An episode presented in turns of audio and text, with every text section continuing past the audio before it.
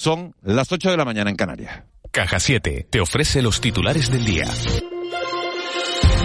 contabiliza 627 nuevos positivos de COVID-19 y el fallecimiento de cinco personas. A los fallecimientos se ha referido el presidente del Gobierno de Canarias que aboga por un criterio homogéneo para contabilizar la mortalidad vinculada a la pandemia y diferenciar entre los fallecidos por y con COVID. A esto se acaba también de referir la gerente del Hospital de la Candelaria, Natacha Sujanani, quien ha explicado que siguen los métodos estadísticos que marca el Ministerio de Sanidad. No obstante, ha dicho que internamente hacen un análisis diferente. Pues ahora mismo, eh, cualquier persona con un diagnóstico mm, de COVID positivo se cuenta como COVID y, yo sí que creo, nosotros sí que internamente hacemos un análisis diferente porque no es lo mismo, como ustedes estaban comentando, no es lo mismo entrar, como nos está ocurriendo con este eh, elevado índice epidemiológico en la, en la población, eh, que tú entres a hacerte una cirugía y que en el cribado de COVID positivo no es lo mismo que entrar porque realmente tienes un distrés respiratorio provocado por el, por el coronavirus. Y de auténtico caos califican los trabajadores del Hospital Insular Materno Infantil de Gran Canaria lo que están viviendo en esta sexta ola y que se agrava, según explican, con una serie de decisiones tomadas por la gerente del centro. Por ejemplo, incorporar a los cirujanos a las guardias de urgencia, algo que ha motivado ya la dimisión de algún profesional. Jonay Morales, presidente de Asaca Canarias, ha pedido el cese inmediato de todo el equipo directivo en el hospital, por lo que considera una gestión nefasta que está afectando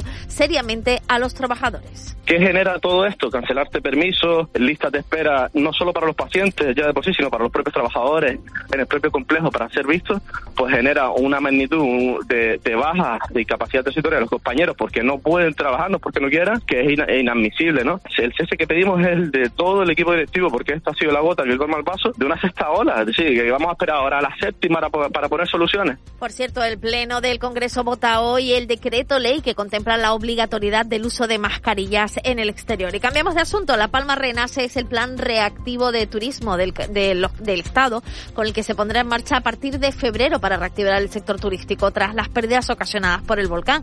Contará con un presupuesto de 9 millones y medio de euros y con tres grandes actuaciones, entre las que se encuentra una línea de ayudas a la conectividad aérea, dos campañas promocionales y un programa de bono turístico. Yaisa Castilla es la consejera de turismo del Gobierno de Canarias que nada más y nada menos cuenta con un montante total de 9,5 millones de euros cofinanciado con el gobierno central y que esta es una cantidad sin precedentes y que pretendemos que pues al fin y al cabo la isla de La Palma recupere esa prosperidad y se reactive esos flujos turísticos que se han visto mermados pues bueno por todo lo que hemos vivido.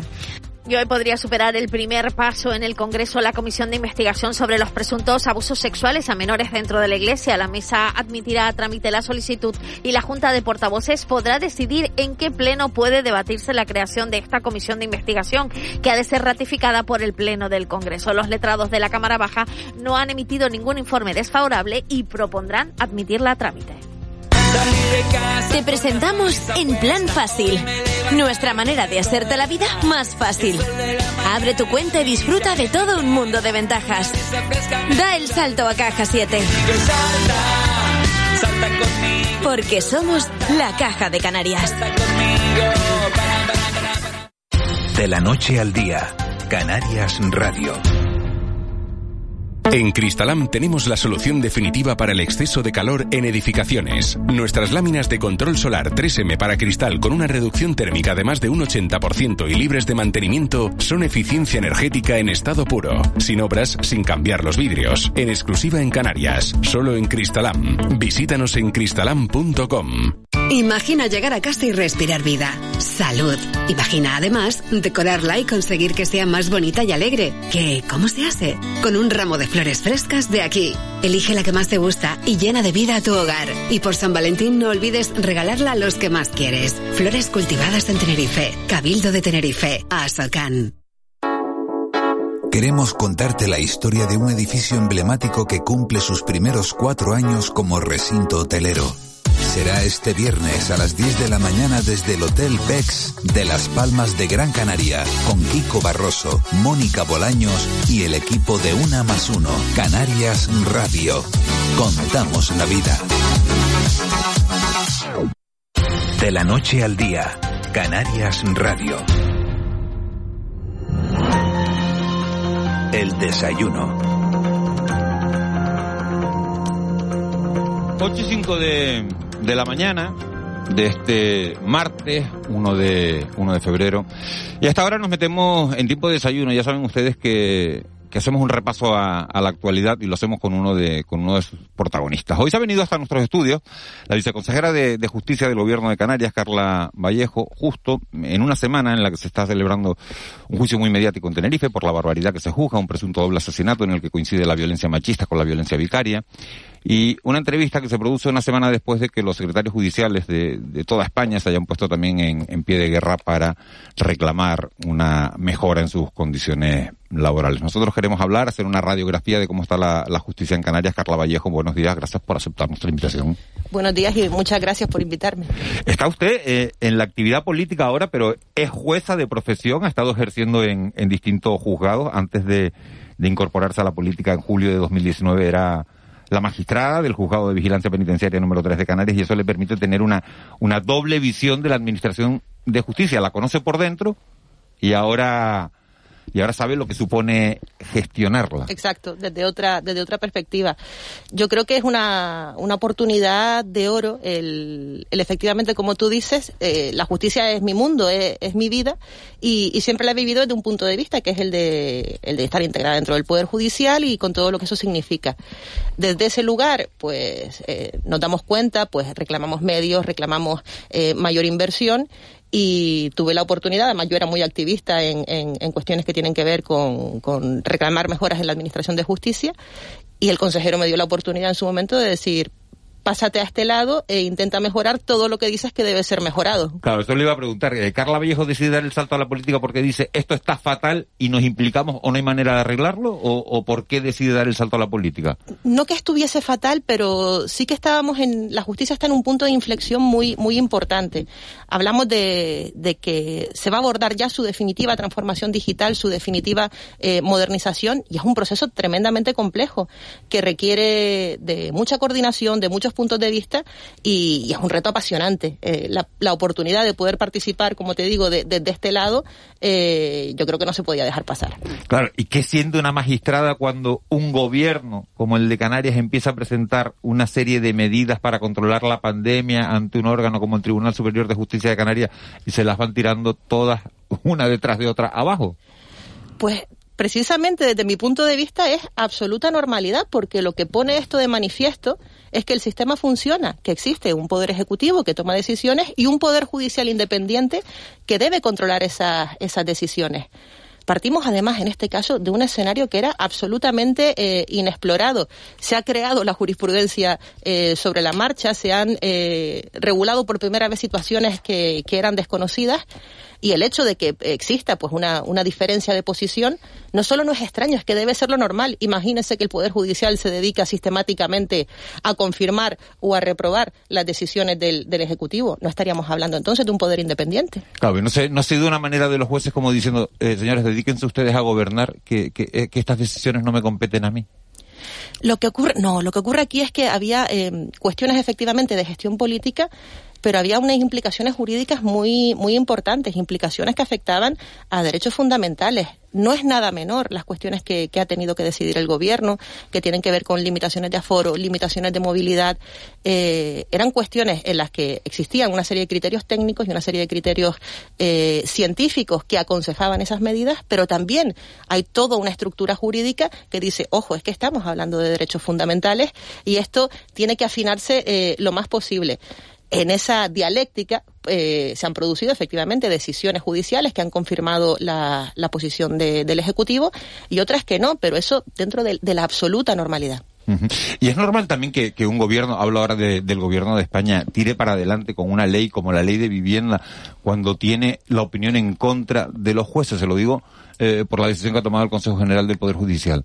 Eh, es normal que el gobierno diga, bueno, me da igual lo que digan los jueces, yo voy a tirar para adelante porque a mí me parece que esto tiene eh, la seguridad jurídica suficiente como, como para tirar para adelante a pesar de la opinión de los jueces.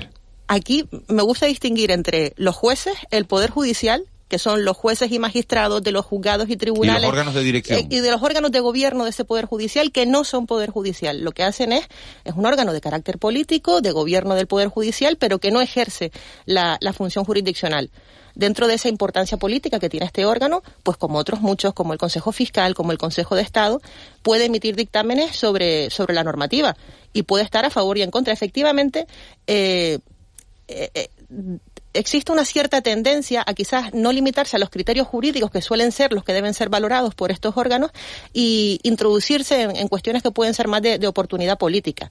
En fin, eso es una cuestión que eh, el órgano, el Consejo General del Poder Judicial es, soberano en sus dictámenes, este muy discutido, por cierto, con muchos votos eh, particulares. Seis votos particulares. Exacto pero no es más que un dictamen de otros, de otros tantos que son necesarios recabar en un proceso eh, de tramitación de una ley, pues como le digo, como el Consejo de Estado, como la Fiscalía General del Estado, y después está el Poder Legislativo, que es soberano, que es el, poder más importante de todos los que conforman el, Estado de Derecho, para decidir bajo qué leyes queremos gobernarnos. Le traigo el tema de, la justicia a, Canarias, viceconsejera. Eh, ¿Cuáles son los principales eh, problemas de, de la justicia en este archipiélago y cómo es posible que haya más de 150.000 asuntos pendientes por resolver tenemos una eh, eh, tenemos complejidades propias primero de, de, nuestra dispersión de nuestra dispersión insular. Eh, resulta complejo establecer servicios centrales modernos profesionalizados. Pues cuando estamos hablando de, de, ocho islas en todas ellas debe existir un servicio de administración de justicia cercano. Y esto quizás supone un reto adicional a todo lo que tiene que ver con los procesos de transformación digital Luego, además, se da la circunstancia de que somos la comunidad autónoma, ahora mismo la primera comunidad autónoma en tasa de litigiosidad. Se presentan muchos procesos judiciales ante, eh, ante los tribunales. Ello unido a, cuestiones que ya estamos revirtiendo, como es una tradicional tasa de interinidad, de falta de profesionalización en, en, los cuerpos que trabajan en, la Administración de Justicia, que como digo, estamos eh, revirtiendo, pues efectivamente crea un escenario complejo. Por otro lado, también tenemos otras muchas virtudes. Estamos muy avanzados en materia de, transformación digital, tenemos buenos sistemas de gestión, tenemos una inversión en justicia muy importante y que no para de crecer. En estos dos años y medio que llevo en el gobierno, el, presupuesto que tenemos de justicia eh, crece cada año en torno a un, a un 2%. Y, y, al final son más las oportunidades que, la problemática y eso es lo que estamos abarcando. El otro día coincidíamos usted y yo en un, en un plato de televisión y me decía, el sistema eh, no está colapsado, como se, como a veces se dice, la justicia está colapsada, y decía usted, no, no está colapsado, va lento, porque es verdad que, eh, que va lento, pero no está colapsado porque camina. Claro. Pero claro, pero al ciudadano de a pie, ¿cómo se le explica cuando, cuando vemos datos de que, por ejemplo, para, para un simple divorcio, que es lo más cotidiano, lo, lo menos que se despacha en el mundo de la justicia, eh, se tarda un año? Porque también Primero eh, que todo tenemos que tener en cuenta que la justicia genera, eh, gestiona procesos muy complejos, procesos en los que hay una controversia de las partes, en los que hay intereses contrapuestos y que se rige por normas que, que exigen eh, ya solo las propias normas de plazos para recurrir, plazos de alegaciones, implica ya una duración mínima de cada proceso que, que no puede ser casi nunca inferior a, tres meses. A partir de ahí, la propia complejidad de la posición de las partes. Es verdad que la tasa de litigiosidad que existe en España hace que el resultado de la, de la justicia sea, eh, sea el de una justicia que funciona, pero que es lenta. También hablábamos el, el otro día en, en, en ese plató que no se puede hablar de un servicio público que esté colapsado cuando es un servicio público que, como digo, genera la confianza suficiente de la ciudadanía para que se acuda en masa a él y se siga acudiendo en masa a él. Eh, existen otros medios de solución de conflictos, la mediación, el arbitraje, y sin embargo la ciudadanía... ¿Por qué se recurre tan poco a la mediación en, Canarias? Porque hay una tradición, eh, yo creo son muchos factores, algunos seguramente son que tienen más que ver con, la percepción cultural de cómo se debe resolver un, conflicto. En, nuestro caso en España y particularmente en Canarias eh, está muy identificado eso con acudir a los tribunales. Los tribunales se perciben como un servicio cercano, es un servicio gratuito. Tenemos un servicio además de asistencia jurídica de turno de oficio que son muy, muy importantes, muy robustos. Es relativamente sencillo para un ciudadano eh, poder presentar una demanda. Luego es verdad que la demanda puede tomarse su tiempo, pero el, problema finalmente se resuelve. E insisto, siguen acudiendo a, ese servicio. Sería aconsejable. sería... ¿Qué habría que hacer? ¿Dificultar el acceso a la justicia? Porque claro, claro. No, no, lo que habría que hacer es facilitar otros medios alternativos de solución de controversias. Nosotros estamos haciendo una apuesta importante por, por la mediación. Colaboramos aquí con el Colegio de, de la Abogacía de, de, Tenerife, que tiene un servicio de, de, mediación muy, muy importante. También lo hacemos con las cámaras de comercio en materia de, de mediación, eh, de mediación mercantil. Hay que apostar porque existan estas vías alternativas. Siempre se puede optar. Es el derecho a la tutela judicial efectiva de la ciudadanía es, es sagrado, está en el artículo 24 de la Constitución y siempre podrá un ciudadano acudir a la justicia. Pero que también se le ofrezcan otras vías alternativas igual de efectivas eh, es necesario porque descongestiona la justicia y, permite la solución del conflicto. Eh, buenos días, viceconsejera. Eh, Canarias está en una situación de crisis, ¿no? Bueno, como el resto del planeta, ¿no? Originado por, por la pandemia.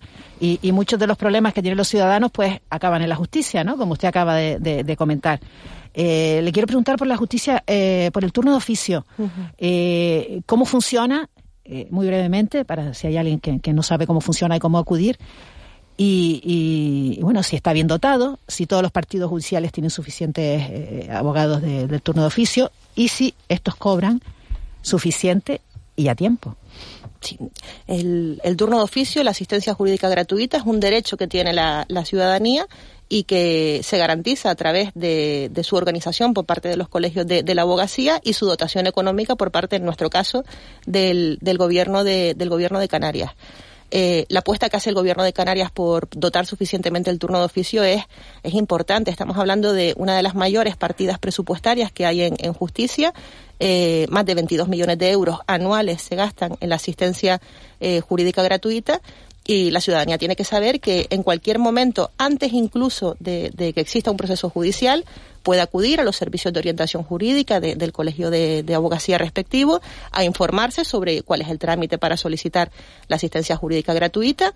Existe un procedimiento relativamente sencillo en el que tienes que acreditar pues una serie de umbrales de, renta y, se designa a tu, a tu abogado o a, tu abogado de oficio que tiene la obligación de, defenderte en, todo tu proceso. Es un sistema que está que funciona de forma muy ágil y funciona de forma inmediata también para el turno de guardia, especialmente para víctimas de violencia de género y, en ese sentido sí que podemos decir que es uno de los factores que quizás puede explicar la eh, tendencia que tenemos en, en, Canarias a, acudir a los tribunales, el que tenemos eh, muchos y muy buenos abogados y abogadas en el turno de oficio. ¿Y todos los partidos están, todos los partidos judiciales están igual de bien eh, dotados?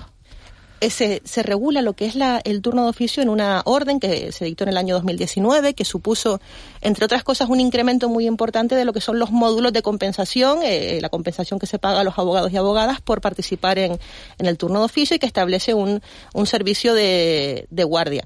Eh, ese módulo, como les digo, supone un desembolso de más de 22 millones de euros eh, anuales y en cuanto a las compensaciones que se establecen para la abogacía, son de las, de las más, por no decir las más importantes de, España, por ejemplo, en, lo que se refiere al turno de guardia. Existen unos turnos de guardia determinados y nadie se queda sin ser eh, atendido, ni cuando tiene que acudir al, juzgado de guardia, ni cuando tiene que pedir orientación jurídica ante, ante la justicia. ¿Y se paga a tiempo? ¿Los abogados cobran a tiempo o hay retrasos? en el cobro de, lo que debe el gobierno. En este sentido, lo que hacemos, eh, lo que se pagan son unas subvenciones trimestrales, unos certificados trimestrales que deben presentar los colegios de la abogacía. El Gobierno de Canarias, nuestro servicio, la Dirección General de Relaciones con la Administración de Justicia, lo comprueba, lo subsana. Es un procedimiento administrativo que, como tal, eh, tiene que ajustarse a unas determinadas reglas. Son pagos muy importantes. Muchos de ellos superan los dos millones de euros, lo cual requiere, además, informe de intervención, autorización del Gobierno. Quiero decir con esto que es un procedimiento administrativo que efectivamente no se resuelve en un mes, pero, pero que se abona siempre en, en, los plazos razonables dentro de la complejidad propia de, de, lo que es su trámite. Eh, señora Vallejo, buenos días. Eh, siempre que hablamos un poco de un servicio público esencial, como lo es la justicia, ponemos el foco, lo estábamos antes hablando con, con la sanidad, en, digamos, en las carencias o la disponibilidad de, de, de, de recursos humanos, ¿no? Eh, en el caso de, de la Administración de Justicia en las islas, ¿tiene personal suficiente? Tiene mm, ya no solo jueces magistrados, tiene funcionarios suficientes, psicólogos, forenses, eh, tiene eh, una tasa de interinidad alta, que es otra cuestión que siempre suele estar un poco sobre la mesa en Canarias. Todas esas son cuestiones que, que estamos abordando, empezando por, por el final en, en, lo que es la materia de los funcionarios de, de la Administración de Justicia, los funcionarios que trabajan en, los juzgados. Hemos, de hecho, abordado un proceso extraordinario de, estabilización y, y, ampliación de plantilla que ha supuesto la incorporación en, en diciembre de este año de 100 plazas estructurales más, con las que hemos hecho una cosa muy importante, que es completar la plantilla de la práctica totalidad de los órganos judiciales. A veces se han creado órganos judiciales en, en, en, nuestra comunidad en los que si una plantilla tipo de un juzgado son 10 funcionarios, pues a lo mejor se creaban con 7 o con 8. Eso el primer año de funcionamiento de un juzgado puede no ser eh, especialmente relevante, pero a los dos, tres años, cuando se produce ya una acumulación de asuntos, se ve una situación delicada. Pues bien, eso se ha abordado y ahora tenemos eh, prácticamente, como le digo, todos los órganos judiciales de, de Canarias con su plantilla completa. Además, eh, se ha apostado por eh, el impulso de los concursos de traslado y por primera vez en Canarias eh, estamos por debajo del 30% de interinidad en funcionarios de la Administración de Justicia. Y nos queda por abordar otra cuestión que efectivamente es muy importante, que es la que tiene que ver con los institutos de medicina legal uh -huh. y ciencias forenses. La, la justicia ha avanzado mucho, la administración de justicia, y exige de profesionales cada vez más cualificados como dice el consejero, cuando estábamos hablando de un instituto de medicina legal, prácticamente lo que se nos venía a la mente es simplemente un médico forense. Eh, ahora mismo sabemos que los dictámenes periciales requieren de trabajadores sociales, de psicólogos y, y psicólogas. Y, hay... y, en y, en ese sentido es verdad que existe un déficit estructural derivado de la no previsión en las plantillas orgánicas que, que estamos abordando. Y ¿Cómo están... se resuelve eso? Pues tenemos que modificar eh, lo que es la relación de puestos de trabajo ¿La para RPT? la RPT efectivamente para incrementar esas dotaciones y también estamos trabajando en otros mecanismos pues alternativos similares por ejemplo a los que está abordando ahora función pública de establecimiento de, de, de, de contratos de complementarios lo que se llaman los, los contratos por acumulación de tareas o incluso recurriendo a colaboraciones externas para en tanto se procede a aprobar esta nueva relación de puestos de trabajo que como saben es un procedimiento administrativo que se toma su tiempo el, el servicio esté aún así cubierto. O sea, que no, que no está afectando al, al, a, a víctimas, porque hay que se había denunciado que a víctimas de violencia machista sí estaba afectando este este déficit que se tardaba en hacer las valoraciones. En, en hacer las valoraciones. Sí, sí, hay, hay, que reconocer que esto se está produciendo principalmente en la en la provincia de, de Las Palmas. Sí que existe un retraso en la, en la emisión de, de determinados dictámenes periciales derivados de eso, de la necesidad de incorporar a, a, a, nuevos profesionales, ya que estos dictámenes no basta solo con la posición del médico forense, sino que requiere, pues eso, de un equipo interdisciplinar. Y ahora mismo las dotaciones de personal no no, son suficientes. Es una cuestión que estamos eh, abordando en estos meses para eh, contratar personal de refuerzo, buscar colaboraciones externas y lo hicimos el año pasado, conseguimos ponernos al día, pero en estos últimos meses eh, otra vez se ha, se ha producido ese, ese retraso que tenemos que abordar, como digo, primero con soluciones de urgencia, que son estas que comento, y después a, medio plazo tenemos el, la mirada puesta en, en, una estructura permanente de personal que atienda siempre a, a todas las necesidades. Eh, señora Vallejo, le cambio el tercio. Eh, entre sus competencias está el desarrollo o el impulso de la ley de memoria histórica sí. canaria, ¿no? Uh -huh.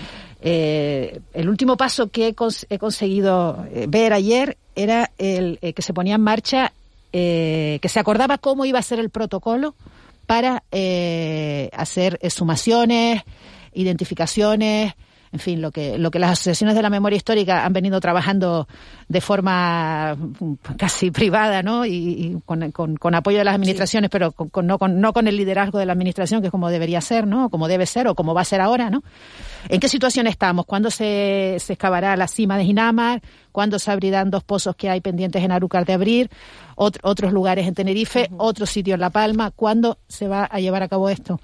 Efectivamente en esta eh, legislatura lo que intentamos es eh, invertir eh, la aproximación a la memoria histórica, pasando la administración no a ser colaboradora, sino a liderar eh, las acciones que se tienen que llevar a cabo en, en, este sentido. Se puso en marcha la Comisión Técnica de Memoria Histórica, se aprobó el protocolo de exhumaciones y se trabaja además intensamente con, con, el, con el Ministerio, con la Secretaría de Estado de Memoria Democrática, eh, en lo que viene siendo el plan cuatrienal de, fosas. Hemos hecho trabajos, aparte de, de, de lo que has comentado, hemos hecho, hecho trabajos concretos, por ejemplo, en, en, La Palma se hizo un trabajo de estudio para eh, iniciar las prospecciones en, en, Fuencaliente, estaba previsto también iniciar eh, este año este año pasado las prospecciones, lamentablemente la, eh, la emergencia vulcanológica impidió que, que se hiciesen los trabajos de georradar, que era lo siguiente que, teníamos que, abordar. Estamos también llevando a cabo estudios principalmente en la isla de Tenerife, que es la isla eh, más olvidada en este sentido, en el que sabemos que existieron muchas víctimas, muchas más de las que oficialmente están recogidas a día de hoy. Uno de los estudios que esperamos presentar en, en los próximos meses es una actualización de, las víctimas de, la guerra civil y de la represión franquista y la localización efectiva de, pozos, de fosas en las que se pueda, se puede intervenir. Con la cima de Ginamar estamos en permanente contacto con el Cabildo de Gran Canaria, que es quien lidera eh, esa operación tremendamente compleja, por otro lado, de, de exhumación de, de, de ese tubo volcánico y también estamos eh, llevando a cabo los trabajos para, esperamos tener este año, eh, un documento fundamental que es la estrategia de la memoria histórica, la hoja de ruta que nos marque eh, en, tres años todo lo que tenemos que hacer, que, es bastante en este sentido. Y viceconsejera, ¿se están dando la suficiente prisa? Porque esto eh, independientemente de, de, los años ¿no? que hace que ocurrió, los años que hay, llevamos de retraso, pues las personas directamente interesadas pues, eh, pues están empezando a desaparecer, ¿no? Es, un, es una deuda histórica que tenemos con, con, las víctimas de, del franquismo nos damos toda la prisa posible, pero reconociendo que, pues, que, la cuestión es, es compleja. A veces la complejidad es técnica, tiene que ver con la dificultad de intervenir en, en determinadas fosas. Otra veces es la incertidumbre antes de decidir si se procede o no a hacer una prospección, debe hacerse un estudio documental previo, recopilar una serie de datos, de indicios, tal y como dice el protocolo, para, eh, para llevarla a cabo. Eh, el impulso que hemos eh, dado en este en este último año y medio, en estos dos últimos en estos dos últimos años, ha, sido importante y esperamos que en, esta época en la que ya nos toca un poco de tranquilidad, sin, sin estar marcados por la emergencia que siempre nos ha pues dirigido un poco las actuaciones a, a lo urgente y no y no a lo importante, eh, poder efectivamente rematar, rematarlo. El objetivo es contar con una estrategia de memoria histórica y contar con, con una planificación concreta de, de, de, exhumaciones. Una cosita muy breve. ¿Hay censo de desaparecidos? ¿Qué censo maneja el gobierno? ¿Qué número? El, el censo de, de, de, víctimas de la memoria, de, el censo de víctimas del franquismo está, eh, efectivamente, estaba publicado en la página web. Quiero recordar, no, no, quiero hablar de memoria, pero quiero recordar que estábamos hablando de unas 400 personas eh, desaparecidas, pero sabemos que son más. Como les digo, esperamos poder publicar en, en, en estos meses un nuevo estudio que va a actualizar el, el, número, el número de víctimas. Viceconsejera, eh, estamos hablando con con Carla Vallejo, viceconsejera de, de Justicia. Uno entra en los juzgados un montón de veces y ve un montón de papeles en la era digital en la que estamos. Eh, ¿Para cuándo la digitalización de, de la justicia en Canarias? Pues yo me atrevería a decirle que para este año tiene que llegar ya el, el, el trámite de lo que llamamos el proyecto papel cero por existir el expediente judicial eh, electrónico. A día de hoy contamos con un sistema de, de, gestión procesal potente, importante, que permite que muchos trámites se, se lleven a cabo de manera íntegramente telemática aún así es verdad que el papel se, se resiste a, a, a desaparecer. Eso, eso, ralentiza el funcionamiento de, de, la Administración de Justicia. ¿Ese es uno de los motivos por el que se ralentiza? No, ¿O no, no, o no, o no tiene nada que ver? No lo ralentiza, pero lo que... El hecho de que exista el papel, ¿te, eh, te refieres? Sí, exacto. El que, el que no esté digitalizado, eh, Hombre, mucha, mucha de la información, buena evi parte Evidentemente la no es lo mismo tener que hacer una comunicación por correo ordinario, certificado, eh, que puede tardar que una semana o 15 días si se tiene que hacer una segunda entrega, que la posibilidad que existe ahora, por ejemplo, con, con las personas jurídicas o con las personas físicas que así lo, lo, soliciten, de hacer una comunicación por correo electrónico, que es, que es inmediata. Eh, la tramitación tradicional implica también plazos más largos de, de, bueno, eso de depende de lo que se quiera, porque fíjese que Ucrania y que Rusia y Estados Unidos se están escribiendo cartas estos días, ¿no? En vez de, en vez de mandarse correos electrónicos, o sea que... Eh, son, son ciertas tradiciones, es que luego está otra, otra cuestión que es interesante, que es la del apego que tenemos al papel y a los mecanismos tradicionales de comunicación y, y tramitación. Aquí, eh, no es ya tanto que no existan los medios que existen, pero el proceso de gestión de cambio es una revolución tan, tan importante que, que cuesta que, que, que, se asiente. Es algo además en los que tenemos que confluir, pues muchos operadores jurídicos en, en, la justicia. Son muchas las administraciones implicadas, la fiscalía, la judicatura, los letrados y letradas de la administración de justicia, la abogacía, los funcionarios de la administración de justicia.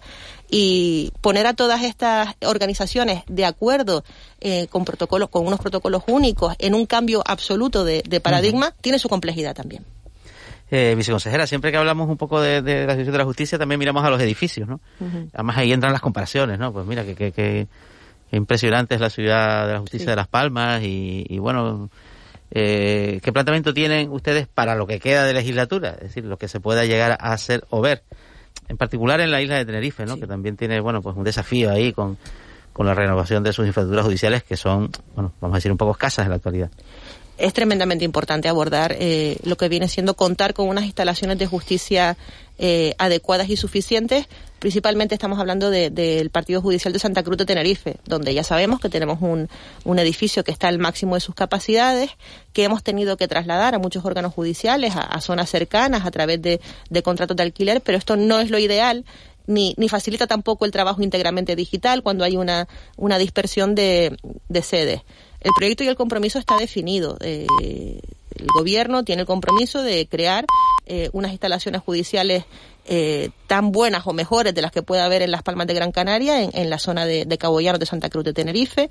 Ya se ha iniciado el procedimiento. No es nada sencillo, puesto que requiere también de, la adaptación de las normas urbanísticas. Es necesario eh, llevar a cabo una suspensión del planeamiento, el establecimiento de normas subsidiarias y es un trabajo que se ha cometido, que se acomete además de forma conjunta con la Consejería de Transición Ecológica y lo que esperamos es poder llegar a en primer lugar, y esto es muy importante, eh, tener expedita eh, lo que viene siendo la, la, normativa reguladora que permita construir el, el, edificio judicial en esa zona y después abordar lo que tiene que ser eh, efectivamente una, institución judicial señera. Afortunadamente en Canarias tenemos buenas experiencias en la construcción de edificios judiciales, somos buenos construyendo edificios judiciales, nos lo dicen además mucho desde el extranjero y, y con toda esa experiencia acumulada de Santa Cruz de Tenerife será desde luego un referente. Esa suspensión de planeamiento o la herramienta que, finalmente se utilice ya, ya, ya, está aprobada, porque claro, ese es el presupuesto está, básico. El, trámite se ha iniciado por parte de la Consejería de Transición Ecológica, que es quien tiene que hacer la propuesta en base a lo que justicia, al expediente que justicia le ha, eh, le ha presentado. Como digo, no es sencillo, requiere eh, recabar una serie de documentación que se ha presentado, requiere dar audiencia a todas las partes interesadas. Aquí confluyen el Cabildo de, Tenerife, confluye el Ayuntamiento de, Santa Cruz, también cuestiones que tienen que ver con, costas, con lo que es el planeamiento urbanístico de la ciudad y como digo, no, no es algo sencillo, pero sí es algo que se está abordando ya de forma eh, definitiva y con un compromiso muy firme de hacerlo lo más ágil posible, pero también con el máximo rigor posible, porque no nos queremos ver después con la posibilidad de que eh, ese planeamiento nuevo pueda ser impugnado y, se impida finalmente la construcción. Viceconsejera, volviendo un poquito atrás eh, en esta entrevista, volviendo al turno de oficio, le pregunto por los inmigrantes que llegan a Canarias en, en embarcaciones precarias, en pateras cayucos y ahora en neumáticas. Eh, ¿Se están eh, conculcando sus derechos? En, lo que respecta a la parte que, nos compete a nosotros, que es la, garantía de la, de la, asistencia jurídica gratuita, eh, se han hecho todos los esfuerzos económicos y, normativos para, para, garantizar su derecho a la asistencia letrada. En primer lugar, la anterior directora general de Relaciones con la Administración de Justicia, Marta Bonet, dictó una instrucción que eh, favorecía, facilitaba una mejor asistencia letrada de, de, los inmigrantes, estableciendo, existían unas cuotas que permitían que un abogado pudiese atender a más de 13 eh, personas que venían en, en, en, una patera. Claro, un abogado para 13 o 14 personas no permite eh, una asistencia jurídica necesaria y limitaba el, el, número a esa cantidad se llevó a cabo una instrucción para garantizar que, se pudiera atender a muchas menos personas por abogado, que se les remunerara igualmente a, la abogacía en, en este sentido y se han incrementado notablemente las partidas presupuestarias para que todos y cada una de estas personas que llegan tengan derecho a la asistencia letrada. Esto supuso, por ponerle un dato económico, la necesidad de que el año pasado, que efectivamente fue muy importante la, llegada de, estas personas a, nuestras islas, la necesidad de pedir un crédito suplementario de casi dos millones de euros para poder abonar eh, su derecho a la asistencia letrada. Pero lo están teniendo, le pido un sí o un no. Lo están teniendo. A día de hoy se les designa eh, abogados y abogadas. Existen, y eso lo sabemos, cuestiones que ya eh, trascienden de, de, lo que tiene que ver con, con la competencia de esta consejería, pues problemas relativos al espacio, a las instalaciones en las que deben ser atendidos. Ahora mismo es una situación complicada la que está viviendo Lanzarote y lo sabemos, Fuerteventura y, y lo sabemos. Afortunadamente la situación que se vivió en Gran Canaria con Arguineguín ya, ya no es la, eh, la que era, pero esa situación no, no se va a esconder que, que, se produjo y que tuvo que ver seguramente pues con la necesidad de gestionar unas llegadas masivas en un momento de, de pandemia que, se, que, que fueron muy, muy complicadas.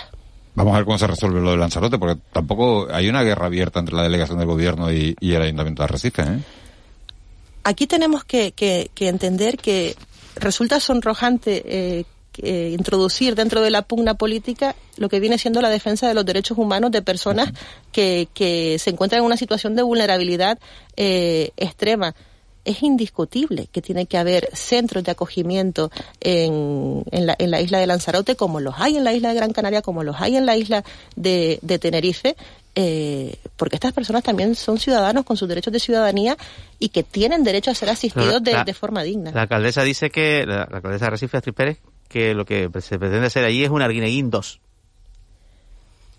Yo creo, afortunadamente, que después de la experiencia de Arguineguín, el, el gobierno del Estado, el Ministerio del Interior, tiene muy claro lo que no se debe hacer. Y, de hecho, todas las apuestas que se han eh, desarrollado y que se han puesto en común por parte del Ministerio del Interior y por parte del Ministerio de, Migraciones eh, han tenido que ver ahora con la construcción de otro tipo de espacios mucho más dignos, probablemente insuficientes, porque es complejo hacerlos en periodos de tiempos muy, eh, muy cortos, pero que desde luego no pueden asemejarse bajo ningún concepto a lo que ocurrió en Arguineguín. No es ese el planteamiento, por lo que tengo entendido, ni del Ministerio del Interior ni del Ministerio de Migraciones. De lo que hablamos es del establecimiento de centros de acogida inmediata dignos y donde principalmente se pueda establecer su identificación, se pueda garantizar su asistencia letrada y a partir de ahí derivarlos a otros centros o a otros establecimientos para lo que viene siendo una estancia más prolongada, si es necesario, o bien su derivación a, territorio peninsular, si es lo que desean.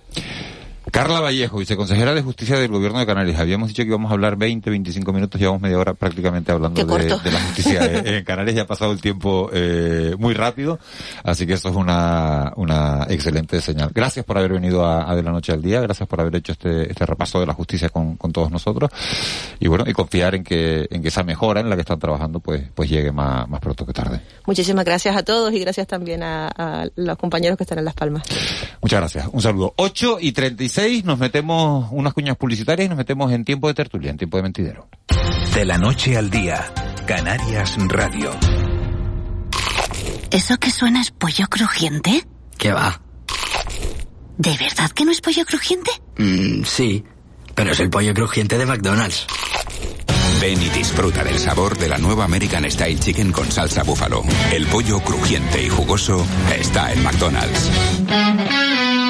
En Cristalam tenemos la solución definitiva para el exceso de calor en edificaciones. Nuestras láminas de control solar 3M para cristal con una reducción térmica de más de un 80% y libres de mantenimiento son eficiencia energética en estado puro, sin obras, sin cambiar los vidrios. En exclusiva en Canarias, solo en Cristalam. Visítanos en cristalam.com.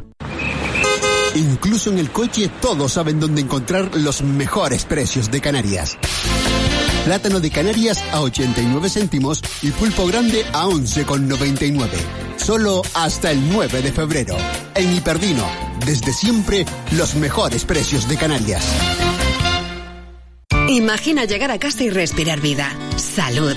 Imagina además decorarla y conseguir que sea más bonita y alegre. ¿Qué? ¿Cómo se hace? Con un ramo de flores frescas de aquí. Elige la que más te gusta y llena de vida a tu hogar. Y por San Valentín no olvides regalarla a los que más quieres. Flores cultivadas en Tenerife. Cabildo de Tenerife. Asocan. De la noche al día, Canarias Radio. El mentidero. 8 y 37, 8 y 38 ya, de este martes 1 de febrero. Se ha pasado enero, hemos pasado la cuesta de enero. Eh, no sé si unos con más dinero en el bolsillo, otros con, con menos. No No sé cuánto tiene. Eh, Ángeles Arencibio, Juanma Betancourt. No nos hagas no nos haga más hablar, ya saben que sigue con nosotros. ¿Tú con, con más o con menos, Juanma? Yo con menos. Pero tú te gastaste mucho en Reyes, tampoco compraste mucho, ¿no? pero con menos sí, hombre. No, pero, es verdad que los precios están disparados. Los precios- Entonces, bueno, bueno, Tú estaba- sigues teniendo la misma vida, pero. bueno, voy a, voy a preguntarle a, a Ramón Pérez con más dinero o con menos dinero. ¿Cómo has pasado la cuesta de enero? Ramón Yo Pérez, Soy muy austero. Me- ¿Eh? me- que digo que soy muy austero, que no gasto nada. tú eres muy austero. Pero y con, Sí. y con un niño en el mundo que tienes ahora, no le compras regalos de... No le compras regalos ni, ni No, nada. tiene, tiene muchos tíos y muchas tías. Hay que aprovechar de estas circunstancias también. ¿Ah, sí? ¿Claro? ¿Y Alberto Acosta? No, con menos, con menos. Con menos dinero. ¿Pero también ha sido, Sí, sí. ha, ha sido dura Sí. la cuesta de enero? No, ¿no? ¿O sí? Bueno, eh, como ya veníamos con poco dinero de siempre, pues yo creo que es menos dura, ¿no? La gente que supongo tiene más dinero y lo si se gasta mucho es distinto. Sí, no, yo creo que ya estamos acostumbrados a las cuestas de enero y ya nos programamos. Pero fíjate, fíjense la, la, la noticia que sale hoy en la, en la primera página de los periódicos, la inflación se cobra 1.300 millones del ahorro de las familias en 2021. Los precios siguieron disparados en enero, contabilizaron una subida del 6% y eso es un récord eh, desde los años 90. La inflación se ha dejado notar en la Navidad y en las rebajas y eso quiere decir que se ha comido la, inflación, curiosamente, es mucho más dañina desde el punto de vista microeconómico, o sea, afecta a las economías domésticas. Desde el punto de vista macroeconómico no lo es tanto, porque pues, sobre todo para los países endeudados, como es el caso de España, ¿no? Cuando el dinero vale menos por la tensión de los precios al alza, tu deuda vale menos. Es una cosa muy curiosa, pero España va a cumplir el objetivo de déficit gracias a la inflación. No, sí, hasta... Alguien estará contento. Es un consuelo. Alguien estará contento. Pero es que nos preguntas, nos preguntas, nos preguntas, Miguel Ángel, nos preguntas eh, el día uno, que es cuando te vas a la hipoteca, la no, sé qué, ¿verdad? Sí, pero pues, es cuando y, nos pasa. Y cuando cobras, ¿eh? sí, sí, sí. Bueno, eh, no, tú cobras, no, cobras antes, porque cobras el 28 o el 29. ¿A ti cuándo te pagan? Eh, depende de quién. Bueno, pero en general. en general, sí, en general un poquito antes. Pero claro, el día uno es cuando. Qué, qué, suerte, qué sobrado, ¿no? Que tiene varios pagadores, ¿no? No, en, la renta de Juanma, en la renta de Juanma aparece eso de varios pagadores. Sí, sí, sí, seguro, seguro. Habría que ver, habría que ver esta liquidación trimestral como es. Uf, no te la cuento, mejor no te la cuento. No, no, no, yo, si yo te contara.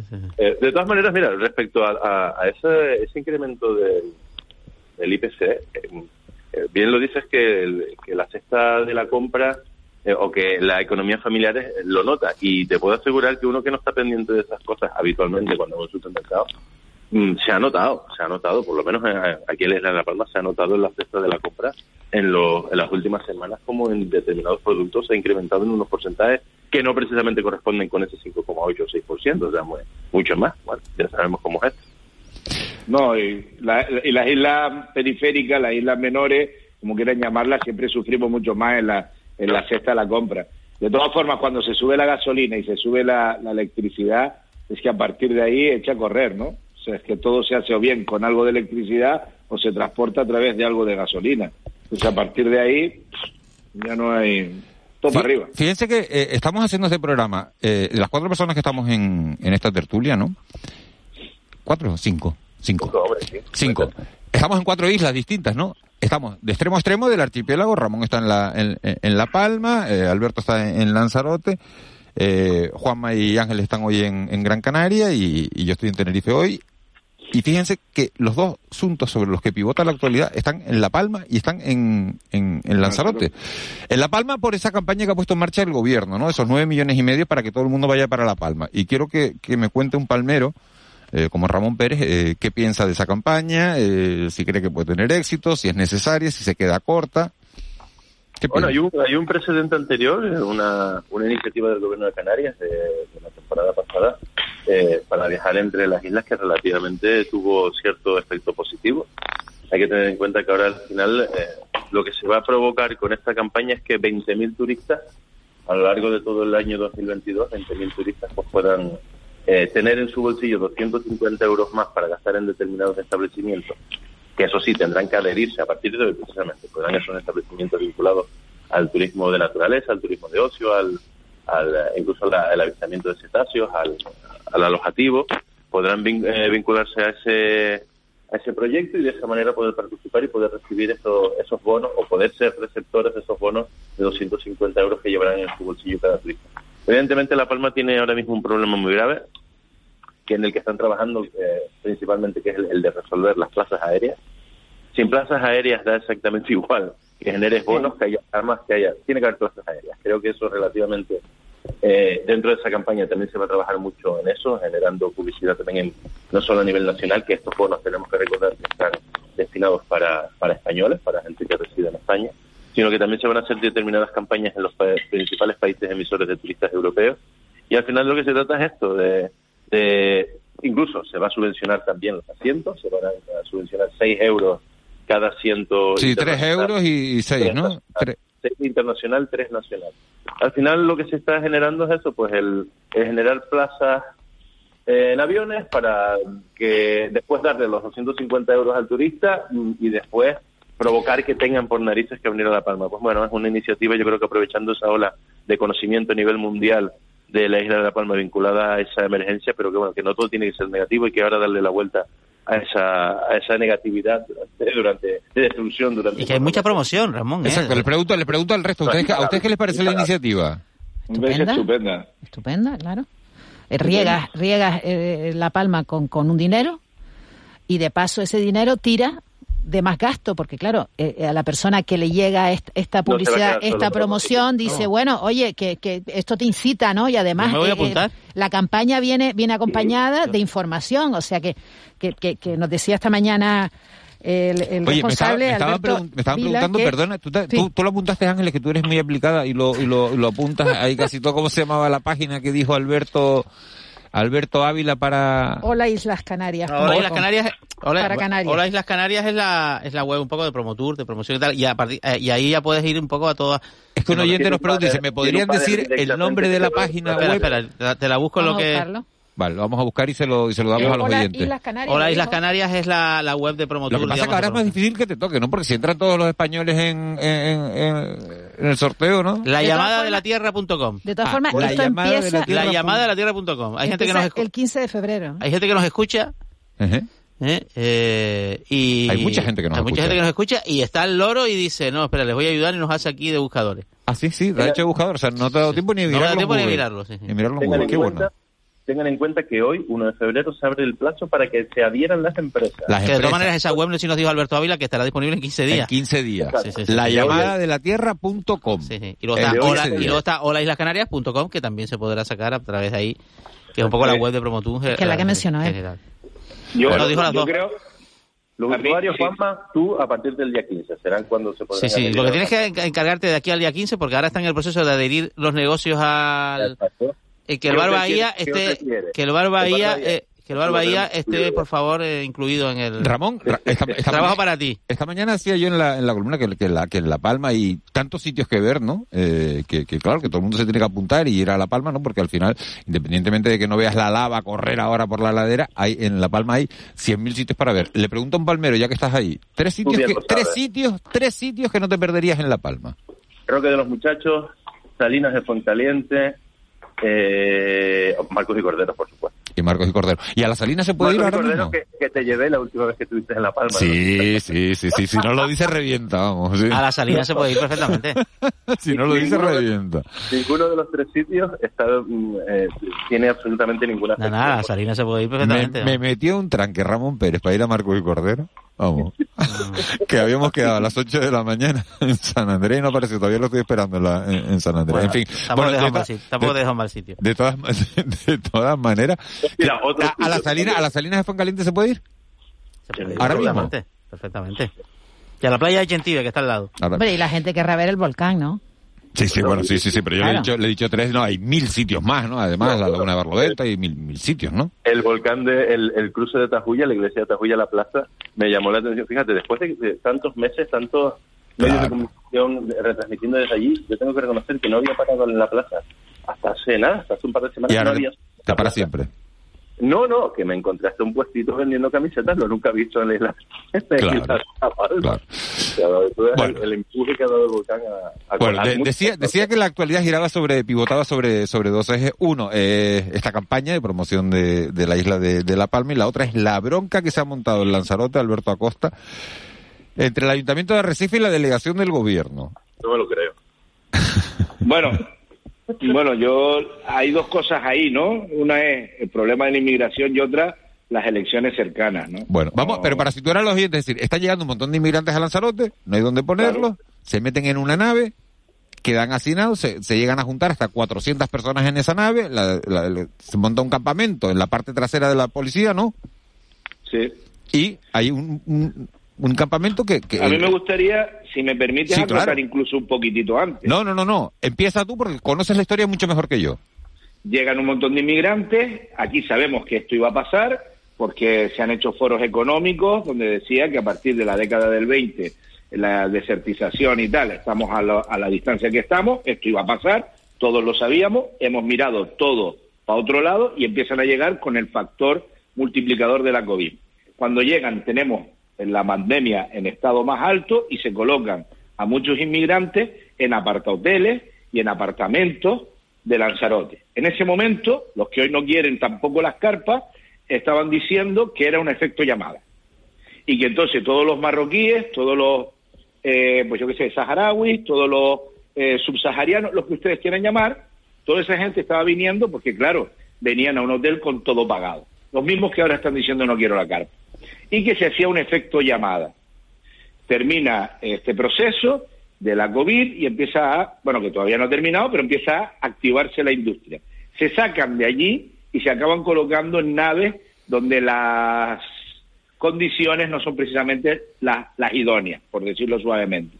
Y al lado de la Policía Nacional, precisamente para evitar lo de Arguineguín, se acaban poniendo unas carpas para que esas 72 horas en donde se tarda en identificar la gente, donde se tarda en, en, en reconducirla y demás, se acaban colocando al lado de la Policía Nacional. A mí me parece que todo este jaleo tiene que ver con que a finales de noviembre Astrid Pérez tiene que romper el PSOE, con que, con el PSOE me refiero, con que eh, básicamente estamos viviendo un ayusismo del Partido Popular. Yo no reconozco a Astrid Pérez con todo esto. La Policía Nacional, yo tengo fuentes que me dicen que habían pagado hasta las tasas. Ella dice que le están obligando a prevaricar, pero por otro lado, en la misma rueda de prensa está diciendo que el tema es legalizable, o sea que que es un tema que faltan documentos. Y la pregunta es, si quitas las carpas es cuando tienes un arguineguín. Pues ya hay un quizás ya hay un arguineguín, con lo, que pasa es que no se ve, está en las naves, está, dentro de las naves, que están en el municipio de Arrecife, creo. No, salida de Arrecife San Bartolomé. Pero espera, ¿en, qué, no, ¿en qué término municipal están? Me pillas porque puede ah. ser, yo creo que el término municipal de San Bartolomé. Y la prevaricación, eh, ya sé que no lo es, ¿no? Pero el hecho, el hecho de que, de que, de que, de que estas personas estén en la situación en la que están, ya de por sí es una, es una, es una falta de, dicho esto, dicho esto, ¿no? el Ayuntamiento de la Laguna en Tenerife hizo todo lo posible para que no hubiera campamento. Lo obstaculizó también. de, hecho, por ejemplo... Agüimes hizo todo lo posible y lo logró. Y lo logró. Claro. Y de hecho, cuando Lanzarote tuvo un problema muy serio de inmigración en una de esas oleadas, La Laguna, el alcalde de La Laguna en aquel momento fue después presidente del gobierno de Canarias, dijo que no. En Aría se estaba pidiendo un centro de inmigrantes, pero ya de menores y demás, y dicen que no. Entonces, es absurdo. Eh, a mí lo que le pediría al alcalde de Arrecife, o a los siete alcaldes, esto no es solo de Arrecife, yo creo que Arrecife está mezclado ahora con la sensación de tenemos que hacer una campaña de esta. La nave está en San Bartolomé. Claro, estaba en San Bartolomé. Un, oyente también no. sí, está en San Bartolomé. Carretera Arrecife San Bartolomé, pero está en San Bartolomé, que es municipio de, de, socialistas. Pues ayer también. Es, municipio, es el municipio vecino, ¿no? no muy el endoso el problema. el problema para el vecino. Ocúpate tú. El problema, exactamente, el problema es que tenemos a 100 kilómetros de distancia África.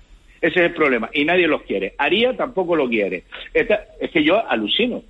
A mí que me diga... Y después seguimos, seguimos solucionando, Alberto, seguimos solucionando, eh, o sea, viendo el, el, problema con, con, gafas de miope, ¿no? O sea, viendo el, problema en eh, la parte inmediata, pero no viendo con luces largos el problema, ¿no? Y seguimos resolviendo enfrascados en, en, este tipo de cuestiones que debían estar resueltas, que es por lo menos un trato, un trato digno, y, y, y ver el problema con, con, con, con unas, con unas, con unos objetivos tú eres consciente de las tonterías que se han dicho. O sea, cuando decían lo del efecto llamada, ahora como están en una nave industrial y en unas carpas eh, porqueriosas, no van a venir.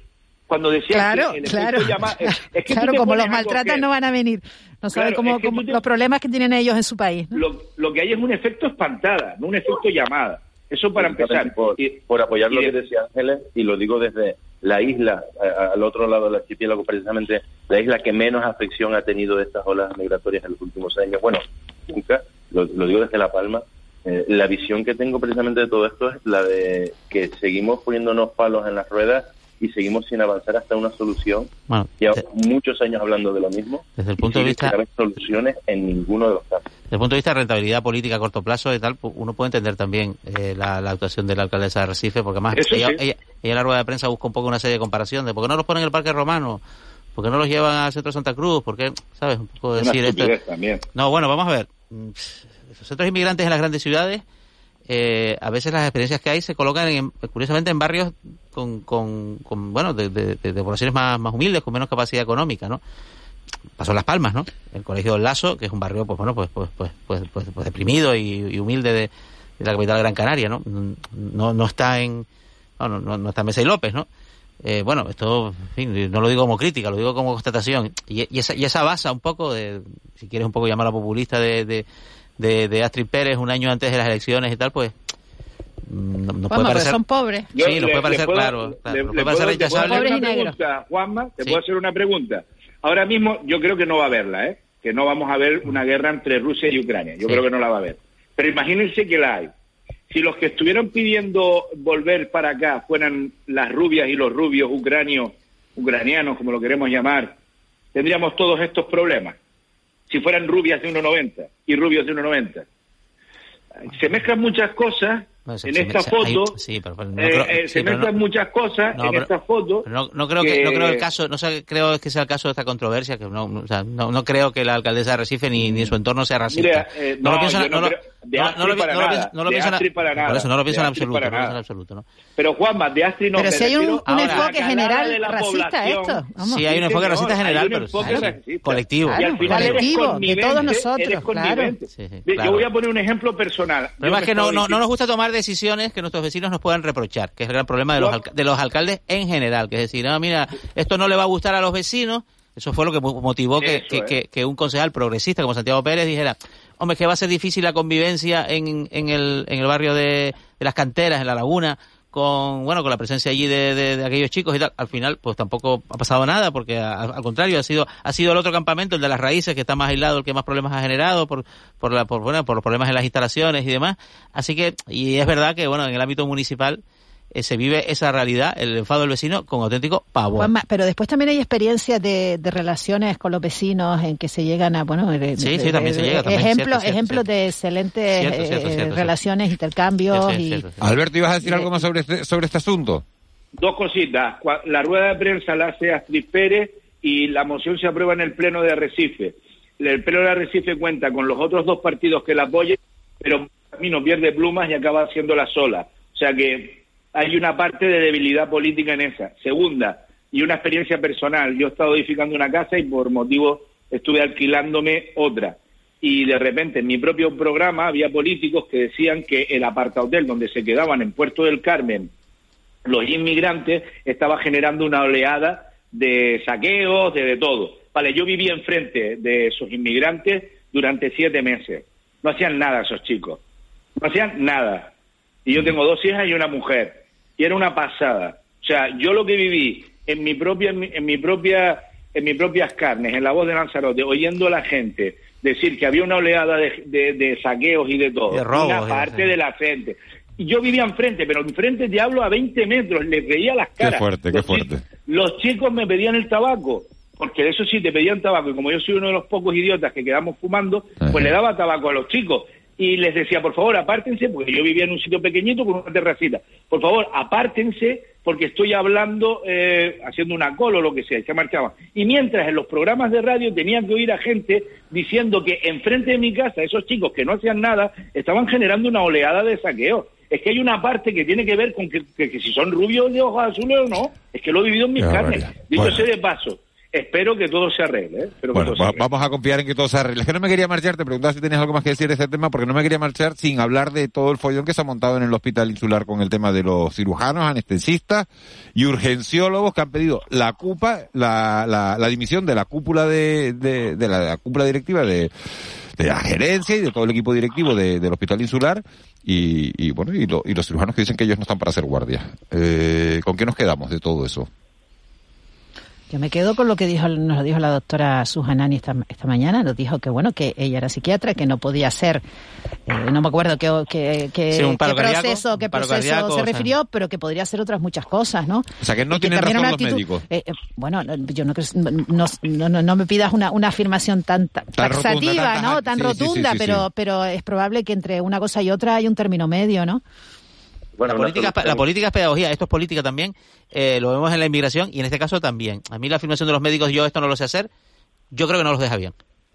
Bueno, y, y- y yo por meter un poquito el dedo en, el- en la llaga, pues les mandaría entonces que se vengan a las islas menores donde ni siquiera hay especialistas que se en huelga. En la huelga porque no hay especialistas.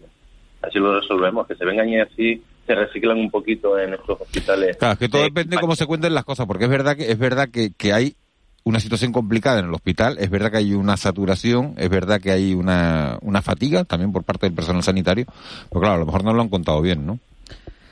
Claro, y el drama, el drama es que, que esta situación pues eh, no, no, augura una pronta solución, ¿no? Porque un médico no se fabrica, ¿no? No se saca de la nada, ¿no? Y ahora que hace el presidente del gobierno, que han pedido una reunión esta mañana, cede y cesa toda la cúpula de directiva de, a la directora médica, a la directora gerente del hospital. Alguna decisión tendrá que tomar. Si tiene unos mejores que lo, si tiene unos que lo hagan mejor, sí, si no, pues no. Hay que ser práctico, ¿no? En fin, muy, señores. Muy palmera, muy palmero. Eso muy palmero, eso es bueno, eso te iba a decir. A Juanma le adjudicamos el bono de 250 euros. Vamos, ya, ya, vamos. El, primer, el primero que además ha estado Primer llorando, bono. El primero que ha estado llorando esta mañana que dice que unos le pagan bien a tiempo y otros no, ¿no? Pobre. Pues eso, pobrecito. Ah, Ramón. Pérez, un placer. Abrazo. Oye, eres superviviente del COVID, todavía no te has contagiado, ¿no?